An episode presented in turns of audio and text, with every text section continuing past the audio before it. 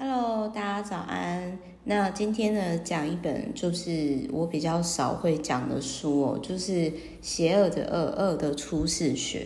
那为什么就是大家会呃，就是应应该是说不能说大家啦，就是说为什么今天 Meta 呢会想要讲这一本书哦？原因是在于说呢，就是呃，最近就是那个 Thank you 陈柏惟的事情嘛。然后很多人呢，其实就就一些 VVIP 就问说我的看法。那呃，因为其实我不太懂政治，所以我其实没办法，就是说去，而且就是我也不，因为我不懂嘛，所以我我今天这一集我也没有说呃要谁挺谁这件事情。但是我第一时间呢，我其实在看的就是说，嗯，他是不是挡到？某些人的利益结构，因为有时候呢，就是挡人财路呢，如同杀人父母。那这些人呢，他在三 Q 哥可能声势正旺的时候，当然就是不动声色嘛。但是就是一定是默默的等着伺机而动这样。那。我个人为什么会分享这本书呢？是因为如果你今天跟 Meta 一样不是那么懂政治的人，然后就是你也不太懂那个套路的人，我个人是觉得这一本书可以成为入门砖。可是它真的就是入门砖，为什么？因为我那时候在看这本书的时候，我就觉得说。就是不是不是这本书写不好啦，而是其实你看了之后，你就会觉得说，嗯，他还是就那种，就是说，因为你实际上如果说你有跟政治有有连结的，比如说像我我们的亲人，哎，虽然就是说我以前啦，就是没有没有到，就是说很。怎么说呢？就是说我没有到，就是非常非常的，就是我们家也不算是很政治世家，但是因为就是说我的亲人就是有当过，就是好几届的里长，然后就是说，哎，我爷爷，然后以前就是据我阿妈说，还差点当上市议员，所以。呃，小的时候，我其实，在爷爷奶奶身边，或者是说，可能在亲人身边，其实会看到一些，看到他们的逻辑，那你就会觉得说，哦，原来他们的心机跟权谋，而且因为长辈他们就会觉得啊，小朋友也不懂嘛，然后就是会跟你讲这样。所以我在看这本书的时候呢，我第一时间就觉得说，嗯，是有讲到大方向啊，可是感觉就是蛮文青的，就是很可爱，就是他只有讲，呃，比较表面的，我待会书里面会讲，但实际上如果你在那个体制内，你就会知道说不得不。那我讲一下，就是我后来就看到。呃，这个作者，然后就发现他说，哦，果然真的是很很文艺人呢。就是他有提到说，哎，因为这个作者就是一九六零年，然后他是杂志的编辑长。然后非常的喜欢音乐啊，然后喜欢呃创作，然后有一系列的书籍这样子。那那就是他这里呢，他就有提到说，他这里他就有提到，比如说哦，我这样讲，比如说，诶，他这里就举个例子来讲，希特勒之所以成为魔王呢，实际上是因为。嗯，我我觉得我要先讲一下，就是我我刚刚并没有说这本书不好，而是说我个人觉得，从他的这个书的编排方式，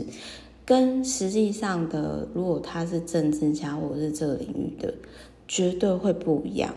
因为如果说今天真的是他是政治圈的人，他绝对就会跟你分析说。这个人他用的权谋用的政策，不过这本书很可爱，就是他是很表面，他会跟你分享说啊，这个这个人他为什么会变成大魔王，他的生平什么什么，他反而在政治上用的权谋，你就会觉得说他是蜻蜓上的点水，所以我觉得它是一个入门砖。但是你说比较接地气的使用方式，我觉得你看新闻啊，可能会会有更更深刻的体验。好，那我先讲一下，就是如果你好奇为什么很多政客，嗯，或者是政治家，好，比如说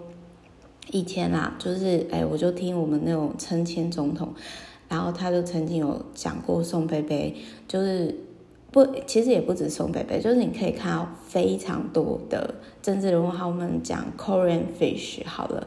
就是他就一直强调说啊，我就是一般上班族啊，我就是卖鱼郎啊，我就是果农，为什么他们要编造比实际更悲惨的经历，因为他们要制造，就是说你如何从谷底爬上来的传说。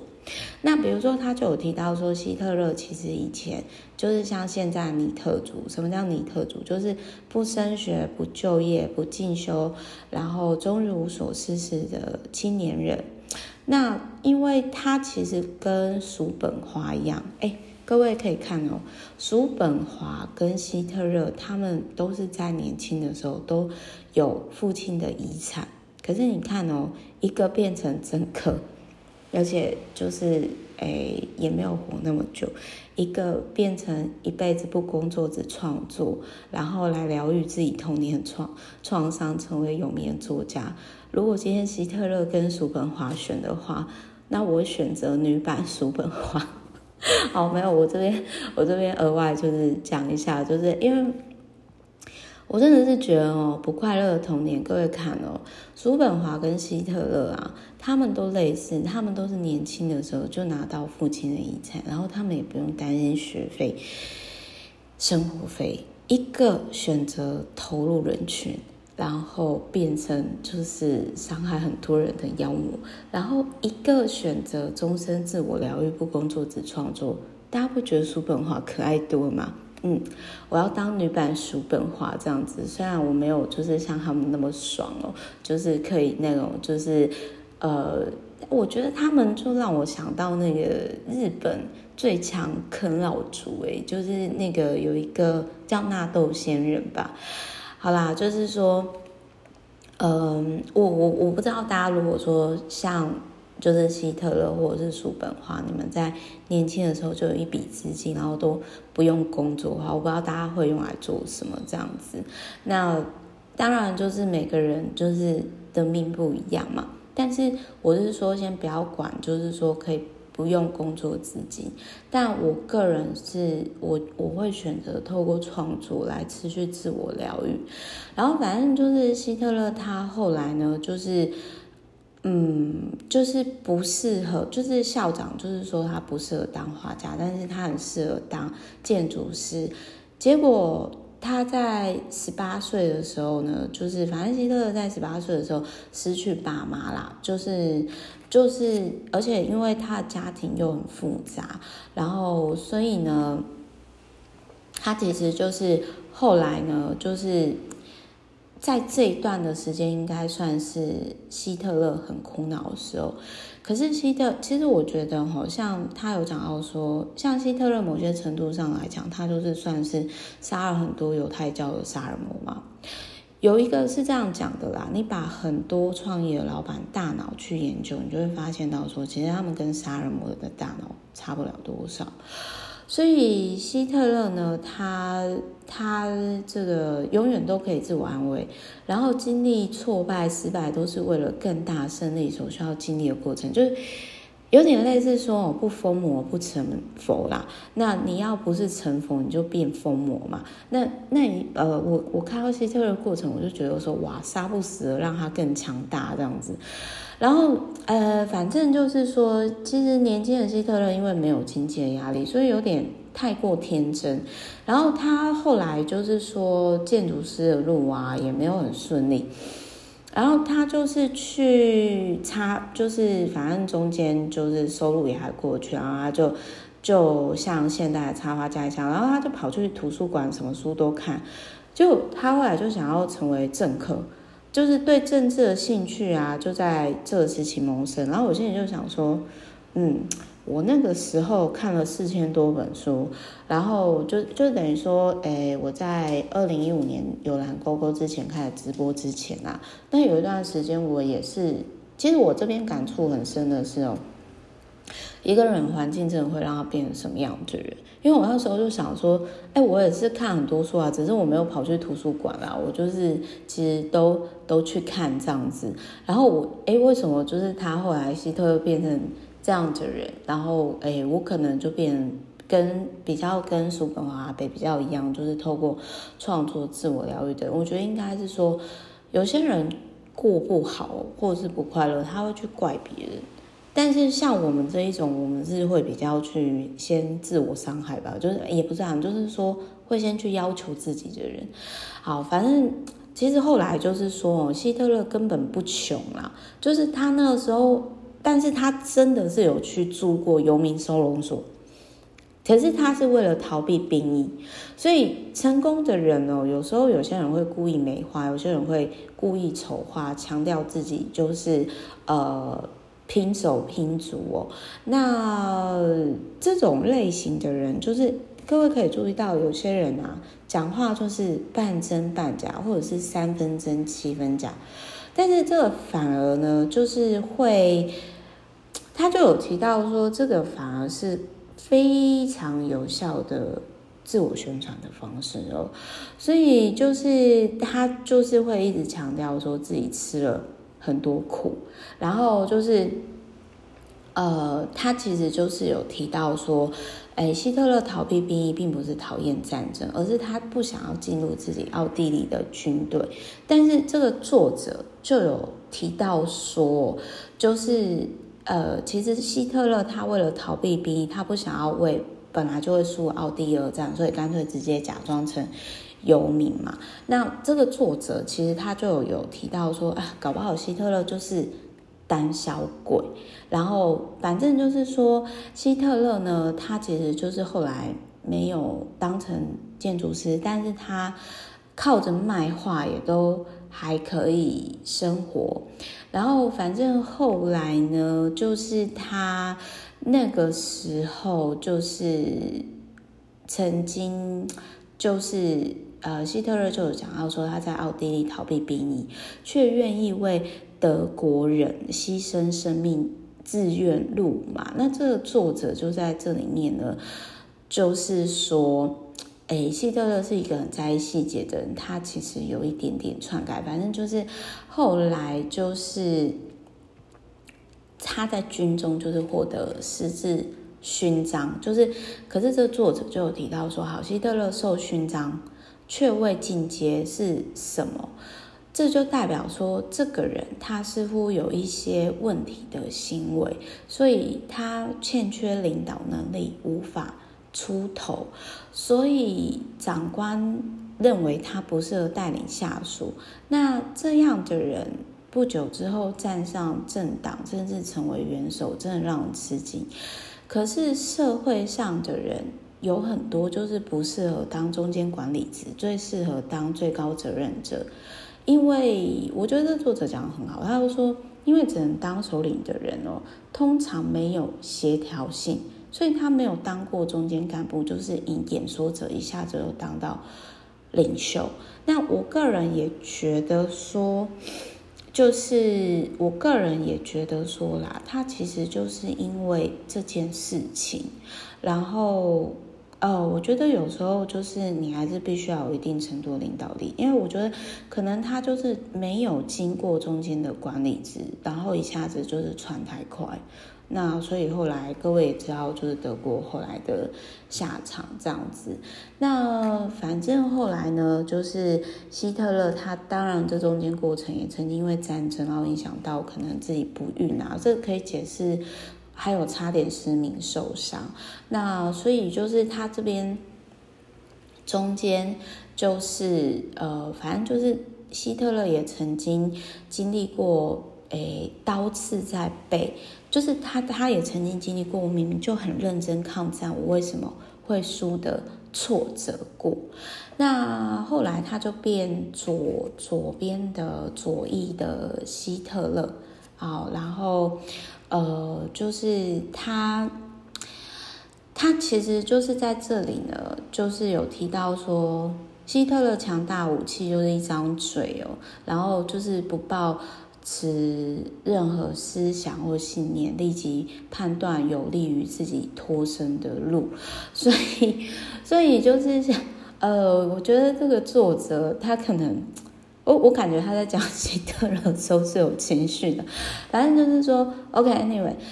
我大家不要小看这种就是只会嘴的人哦。比如说，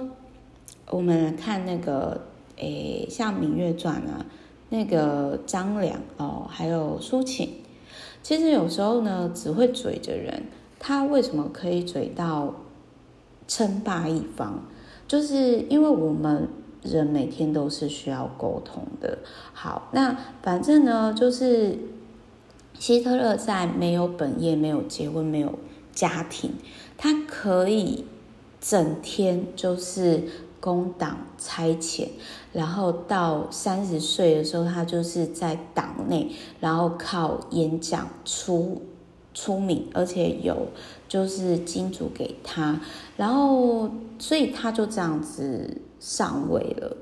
就是他就整个上位了。然后，但我个人觉得说，嗯，其实希特勒他最终会站上那个就是大舞台啊。反正他这里就是他他这里就是说，呃，包含比如说他这里后续有讲史达林的。的的做法就是，比如说在体制内，他绝对不会违逆直属上司，他会等待机会。这个其实就是也是我后来去理解到说，就是呃，就是比如说史达林，他就是会接下很乏味又麻烦的东西，然后建立一个没有自己组织就没办法运作的状况，然后。原因是为什么？包含比如说他们为什么会建立就是窃听啊，然后达到恐怖平衡啊。不过我这边我在想的是说，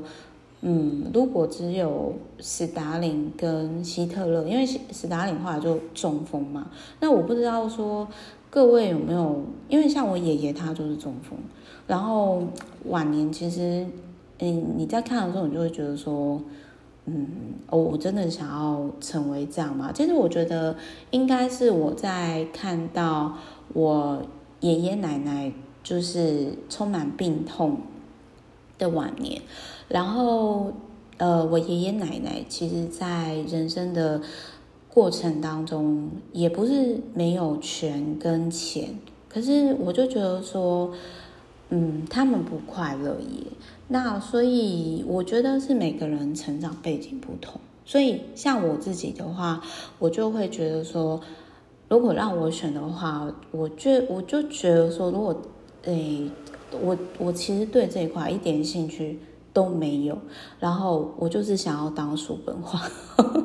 女版叔本华这样子，然后就是呃，你可能就是财务自由了嘛，然后虽然我没有像叔本华那么爽，但是就是。呃，你可能某些程度上，你就是嗯，不用委屈自己，然后你可以就是不工作只创作，然后即使一辈子没有生小孩，没有结婚，但是你有自己的作品，这样。好，反正后来就是这个作者很有趣，就是他不是说每个章节就是，比如说讲希特勒，我就只讲希特勒，没有，他是希特勒后来就是另外讲史达林，就是呃，他他他他就其实就是说，他就其实我觉得就是希特勒最强，就是他可以讲到就是。呃，让本来对他怀疑的人，然后就是入迷。那所以呢，就是他后来就是哦，这边就是也有提到说，就是希特勒为什么在呃假诶以说我为了我为了党坐牢，然后他他为什么要托付组织的对象要找一个比自己自己能力差的人？然后他为什么希特勒他只负责他擅长的领域，然后还有基本上他不太去干涉下属，就是他有提到说实力者的利用法这样子。好，那嗯，反正就是呢，他就有提到说，哎，为什么嗯不要去击垮组织内的反对势力？就是说，你在这边你可以看到说，哎，为什么民进党跟国民党的关系？就是你你如果你今天真的不理解政治的话，那。你真的要看这本书的大方向，然后反正就是他后来他就有提到说，哎，那为什么就是希特勒或斯大林他们不不为可能威胁自己地位的人安排有能力的属下，就是不会让他们就是就是插翅天翼，然后他还有提到说。和希特勒这种从不妥协的人谈条件是没有用的，就是条件斗争是没有意义的，因为你可能会失去一切。其实我真的就是有点，其实我最认同的是说，跟没有意要跟你争的人哦，就是，哎，不好意思，大家，我这边有点吵，反正就是说，嗯，我自己的状态就是这样。如果说我今天我发现对方就是不会跟你妥协，他就是全部都要拿。那我就会直接算，我不想理你。就是如果在我可以选择的状态下，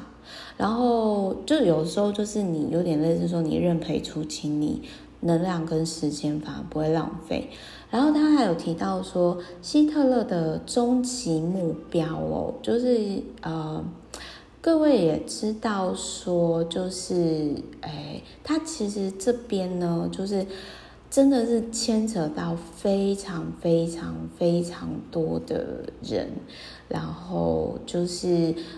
包含他如何就是去夺取权力，然后以及包含他如何去谈判，然后反正就是希特勒就是运用这样的人性，没有当过部长就直接当上首相喽，然后后续就是。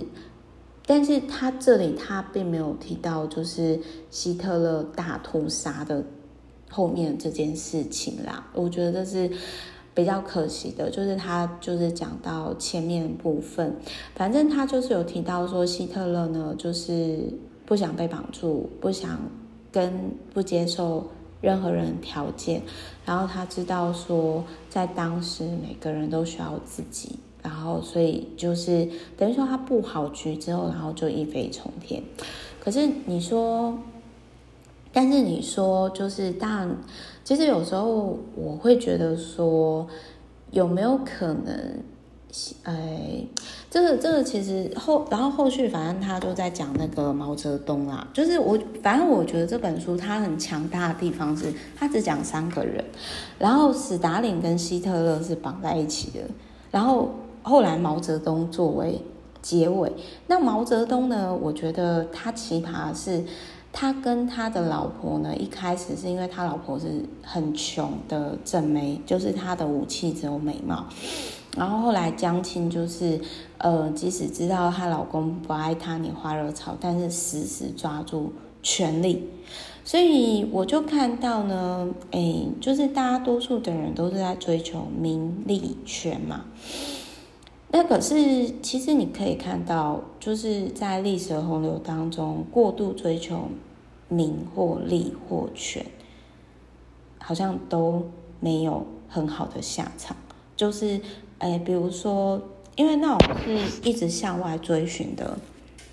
状态。好，比如说，你看，像，诶，我不知道毛泽东后来怎样，但是各位就知道，像斯大林后来中风嘛，我就不会想要这样。然后呢，希特勒呢，就 后来各位也知道那个状态嘛，就是他就是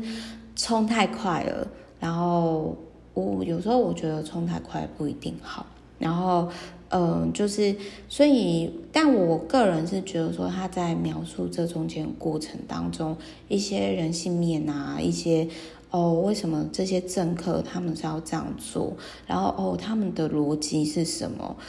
呃，我觉得是可以大家去参考的一件事情。好，总而言之就是这样，希望对大家能够嗯。就是在看一些我们现在的政党的一些事情，能够有一些启发跟理解。那所以，我那个时候在看到说，哎，其实那个时候我就包含我的原生家庭，然后包含比如说我去环游世界回来之后，我就想说，天哪，好像这些追寻，如果我再继续，OK，相信这个制度，或者是我去符合别人眼光的期待的话。我觉得应该还是会像童年一样，就是虽然是自由生，可能是不快乐状态。所以我后来就觉得说，这不是我要的。那到目前为止呢，我觉得以我奔三以后，我目前觉得女版叔本华是比较贴近我的状态。对，然后还有就是我之前有提到嘛，《七周遇见对的人》的作者跟那个就是亚勒里女科学家。的这些综合起来生活状态是我可以前进的方向。就是我有跟大家分享，就是说我很清楚知道我要的生活是什么。那所以就是，当然这中间过程当中，我会尝试很多有的没有的，但是我还是很谢谢所有相遇的一切。反正总而言之呢，我真的很喜欢阅读的喜悦。所以我会持续的跟大家分享，就是说，呃，不同领域的书籍这样子，包含这一本我觉得很有趣的书。好，OK，那我们下一本书再见。下一本书我也要讲书本华阿贝了。好，我是 Meta，我们下一集见，拜拜。